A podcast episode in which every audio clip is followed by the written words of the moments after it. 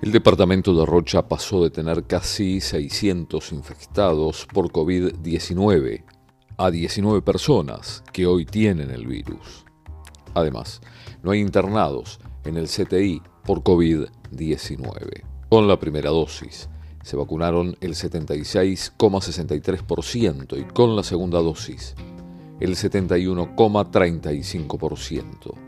El doctor Diego Pintado decía. Continuamos con las terceras dosis de aquellos que recibieron Sinovac este, y también de aquellas personas que este, son inmunocomprometidas por diferentes patologías que tienen disminución de las defensas, también se les realiza este, dos, dosis, dos dosis de Pfizer.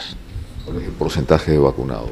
En lo que tiene que ver con primeras dosis vamos más del 75 y de segundas, o sea, una, una inmunización completa más del 70 está el CTI? No, por suerte, por el momento no tenemos pacientes COVID. Era el director departamental de salud, el doctor Diego Pintado.